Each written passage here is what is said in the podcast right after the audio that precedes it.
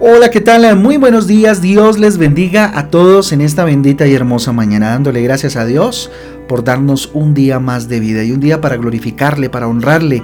Hoy es día de ayuno, un tiempo en el cual podemos intimar con el Señor de manera maravillosa. Así que te invito a que si estás de ayuno, a que consagres este día de hoy para el Señor.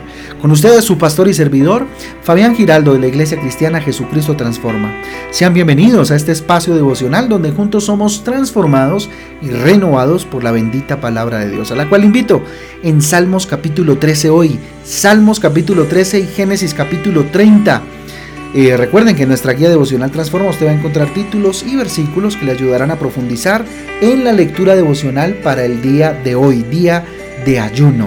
Yo les invito entonces a que vayamos al Salmo capítulo 13. Salmos capítulo 13 como título para hoy, Superando la aflicción. ¿Cómo podemos superar la aflicción? Miren, todos los seres humanos pasamos por momentos de dificultad. Algunos pues tienen dinero, pero necesitan otras cosas. Otros pues no tienen dinero y prácticamente, digamos, le falta todo, ¿cierto? Y, bueno, viceversa. Pero no importa cuál sea nuestra necesidad. La verdad es que muchas veces sentimos que nada podemos hacer, que todo está perdido, que ya no podemos definitivamente hacer nada. Jesucristo nos advierte de esta realidad. Mire, Él nos dice a través de su palabra que mientras estemos en este mundo, pues siempre tendremos eh, aflicciones, estaremos expuestos a ellas. Juan capítulo 16, versículo 33 dice, estas cosas os he hablado para que en mí tengáis paz. En el mundo tendréis aflicción, pero confiad, yo he vencido al mundo. ¿Mm? Tremendo. Mire, Jesús, Jesús no promete quitarnos los momentos de aflicción. De ninguna manera. Eh, él nos promete más bien estar junto a nosotros en cualquier, en situación que estemos, ¿no? Difícil o cualquier situación que tengamos que pasar. Por allá en, Isaías 43, 2, que lo hemos leído bastante, dice, cuando pases por las aguas, yo estaré contigo y si por los ríos no te anegarán. Cuando pases por el fuego no te quemarás, ni la llama arderá en ti. ¿Ah? Tremendo, por allá en Salmos 91.11 dice, el Señor mandará sus ángeles a ti para que te cuiden en todos tus caminos. Tremendo, miren, estas promesas nos ayudan a entender que Dios siempre está aún en medio de momentos de aflicción, aún más eh, con nosotros, ¿verdad? Ahora, ¿cómo superar la aflicción? Y aquí nos eh, metemos un poco, un poco en la lectura de hoy, que es Salmos capítulo 3, en el versículo 1, mire lo que dice. ¿Hasta cuándo, dice David? ¿Hasta cuándo, Jehová, me olvidarás para siempre? ¿Hasta cuándo esconderás tu rostro de mí? Es una queja producto de la angustia, ¿cierto? Y de la aflicción que estaba sintiendo. Ahora, ¿cómo ¿Cómo podemos tomar este texto y hacer lo que debemos hacer, ¿cierto? Y es hacer, por supuesto, lo contrario, ¿no? ¿Cómo superar la aflicción? Pues no creas que estás solo. No estás solo, no estás sola. Déjame decirte en esta mañana. Mire, lo más fácil para muchos seres humanos, eh, eh, lo más difícil, perdón, para muchos seres humanos es soportar el rechazo, el abandono. No importa que los hombres, que los hombres nos decepcionen, ¿cierto? Que, no sé, que ya no estén con nosotros, que nos abandonen, ¿no? Solo hay una verdad y es que Jesucristo nunca, en lo absoluto, nunca nos abandona. Salmos capítulo 27, versículo 10 lo dice muy claramente, versículo muy, muy conocido cuando dice, aunque mi padre y mi madre me dejaran con todo, Jehová me recogerá. ¿Mm? Tremendo. Entonces no estás solo, no estás sola en la aflicción que puedas estar enfrentando en este momento. ¿Sí? Para superar la aflicción es no creer que estamos solos, entender que Dios está con nosotros. Además, no te menosprecies a ti mismo como segundo punto, no te menosprecies.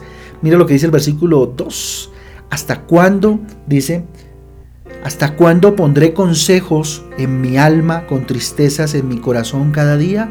¿Hasta cuándo será enaltecido mi enemigo sobre mí? ¿Mm? Tremendo. Mire, Dios a todos nos hizo digamos, iguales. Todos procedemos de Adán. Dios nos hizo a unos tal vez más capaces en unas labores, ¿cierto?, que a otros, ¿sí? Pero tú decides qué hacer y cómo sentirte. Si te sientes menos, ¿cierto? Pues los demás te verán así. Segunda de Corintios 11:5 dice, y pienso que en nada he sido inferior a aquellos grandes apóstoles. Mire, Pablo no se sentía ni más ni menos que nadie, ¿sí? Pablo sabía quién era, sabía quién era en Cristo y cuál era su objetivo y su propósito. ¿sí? No era más ni, menos que nadie, era igual que los demás. ¿sí? Versículo 3 y 4, mira lo que dice. Mira, respóndeme, oh Jehová Dios mío, alumbra mis ojos para que no duerma la muerte, de muerte, perdón, para que no digan mi enemigo lo vencí. Los enemigos se alegrarán, se alegrarían si yo resbalara.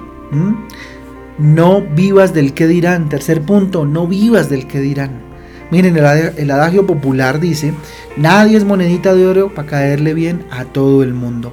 Los seres humanos somos eh, mm, diferentes, ¿cierto? Esto sirve para que seamos complemento y no competencia.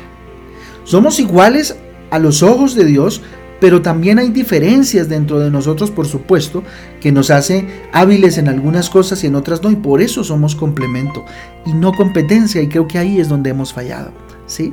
Así que no vivas del que dirán, no vivas de lo que pues, el otro opine o diga de ti.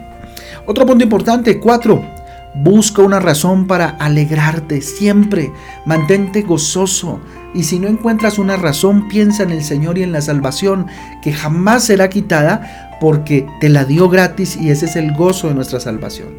Versículo 5 dice, mas yo en tu misericordia he confiado, mi corazón se alegrará en tu salvación. ¿Ah?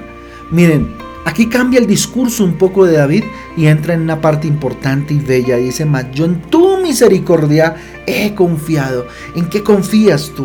En la gracia de Dios es donde hay que confiar. Y además dice, mi corazón se alegrará en, en, tu salvación. Jesucristo transforma nuestra vida. Él nos hace experimentar paz en medio de la tormenta. ¿Por qué? Porque hay una esperanza de vida en nuestro corazón, ¿cierto? Una esperanza de vida eterna, ¿verdad? Que pues nos lleva a experimentar el famoso gozo de la salvación. 5. Mantén una buena actitud. Mantén constantemente en tu vida una buena actitud. Miren lo que dice el versículo 6. Ya finalizando el, el, Salmo 13 dice, cantaré a Jehová porque me ha hecho bien. ¿Sí? Miren cómo cambió de, totalmente el cielo a la tierra. Miren, nuestro rostro es la proyección de lo que hay en nuestro corazón. Ojo, nuestro rostro nuestra actitud de alguna manera, nuestro, nuestro gesto eh, es la proyección de lo que hay en nuestro corazón. Proverbios capítulo 15, versículo 13 dice, el corazón alegre hermosea el rostro, mas el dolor del corazón, el espíritu se abate. El espíritu se abate. Miren, la actitud eh, de una persona influye eh, en la actitud o el comportamiento de, los, de las demás personas que le rodean. Las emociones de alegría o de tristeza pues se contagian y eso es una verdad absoluta. Entonces, ¿cuánta alegría hay en tu corazón? Que hoy sea un día de alegría, que hoy sea un día de gozo y que contagies a otros inclusive y proyectes la bendición de Dios sobre tu vida a partir de tu actitud. Otro punto importante, encuentra la raíz de lo que te aflige. ¿Sí? Importantísimo, importantísimo para superar la aflicción es encontrar la raíz de aquello que te está afligiendo el corazón. Mire, la mayoría de las personas, eh, de las personas, eh, perdón, que nos afligen, pues tienen que ver con problemas emocionales, o la mayoría de cosas que nos afligen, que nos cargan, ¿cierto? Tienen que ver con las emociones, ¿sí? El odio, la falta de perdón, la amargura, el rencor, todo eso, ¿verdad? Hebreos 12:15 dice, mirad bien, no sea que alguno deje de alcanzar la gracia de Dios, que brotando alguna raíz de amargura os estorbe y por ella muchos sean contaminados. Este versículo es tremendo, es tremendo y es espectacular, yo por eso lo vuelvo a leer.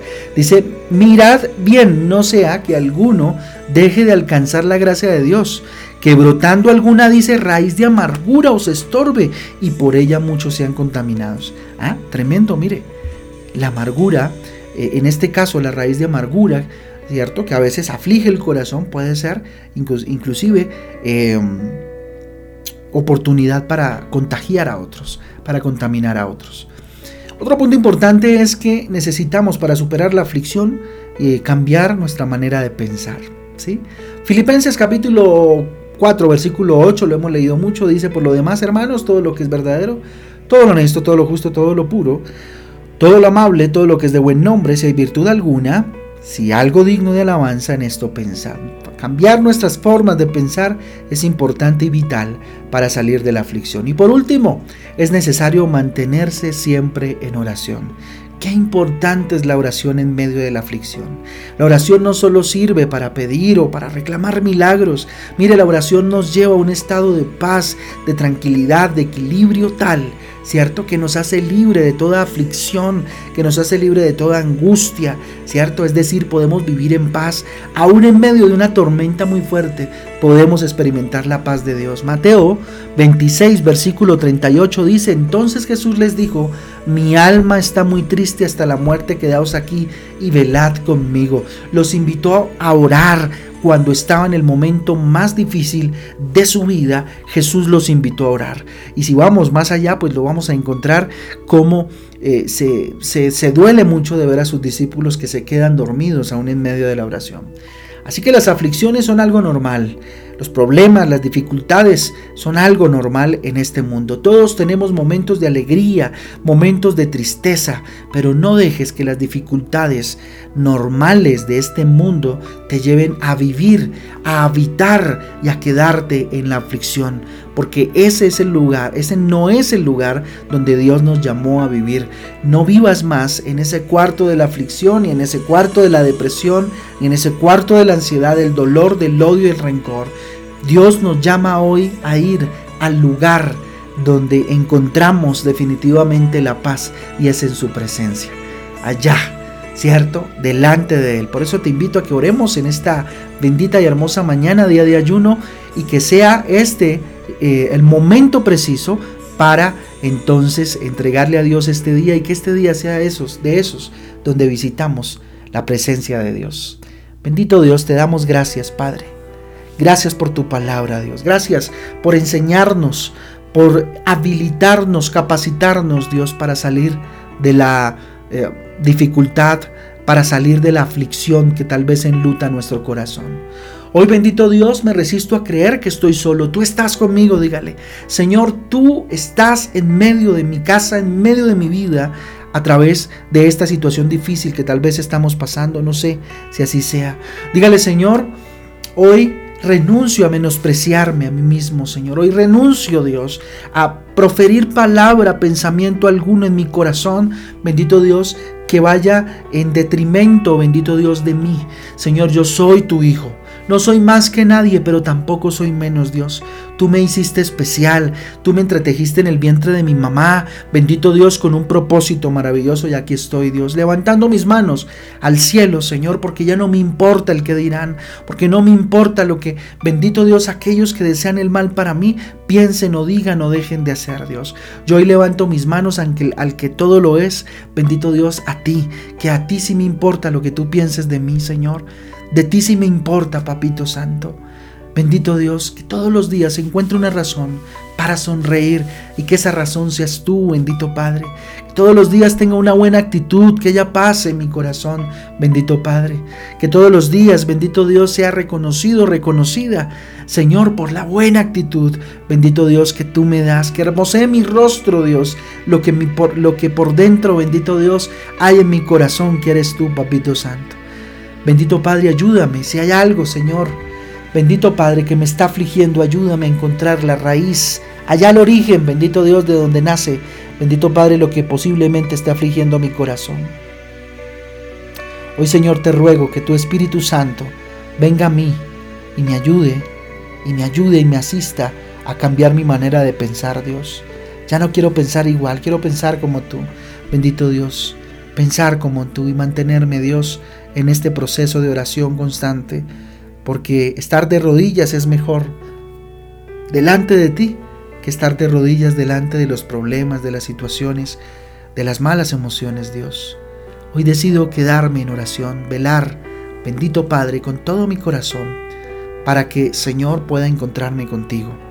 Te damos gracias, mi Jesús, por este día, Dios, lo consagramos a ti como día de ayuno, lo ponemos en tus manos, Padre Celestial, y disponemos nuestro corazón, Señor, para que hoy nos bendigas, para que hoy, bendito Dios, nos acompañes, y Señor, que la bendición del Padre, del Hijo y del Espíritu Santo sea sobre cada uno de nosotros. En el nombre de Jesús. Amén y amén. Amén y amén familia del Devocional Transforma. Yo les mando un abrazo a todos. De verdad Dios me les bendiga y me les guarde. Espero que esta reflexión bíblica haya llegado a lo profundo de su corazón tanto como lo llegó al mío. Y los espero hoy a las 6 de la tarde en Transforma en Casa Cierre de Ayuno. A las 6 de la tarde los espero en este espacio maravilloso donde alrededor de la palabra de Dios reflexionamos. Un abrazo para todos, Dios me les guarde y feliz día de ayuno.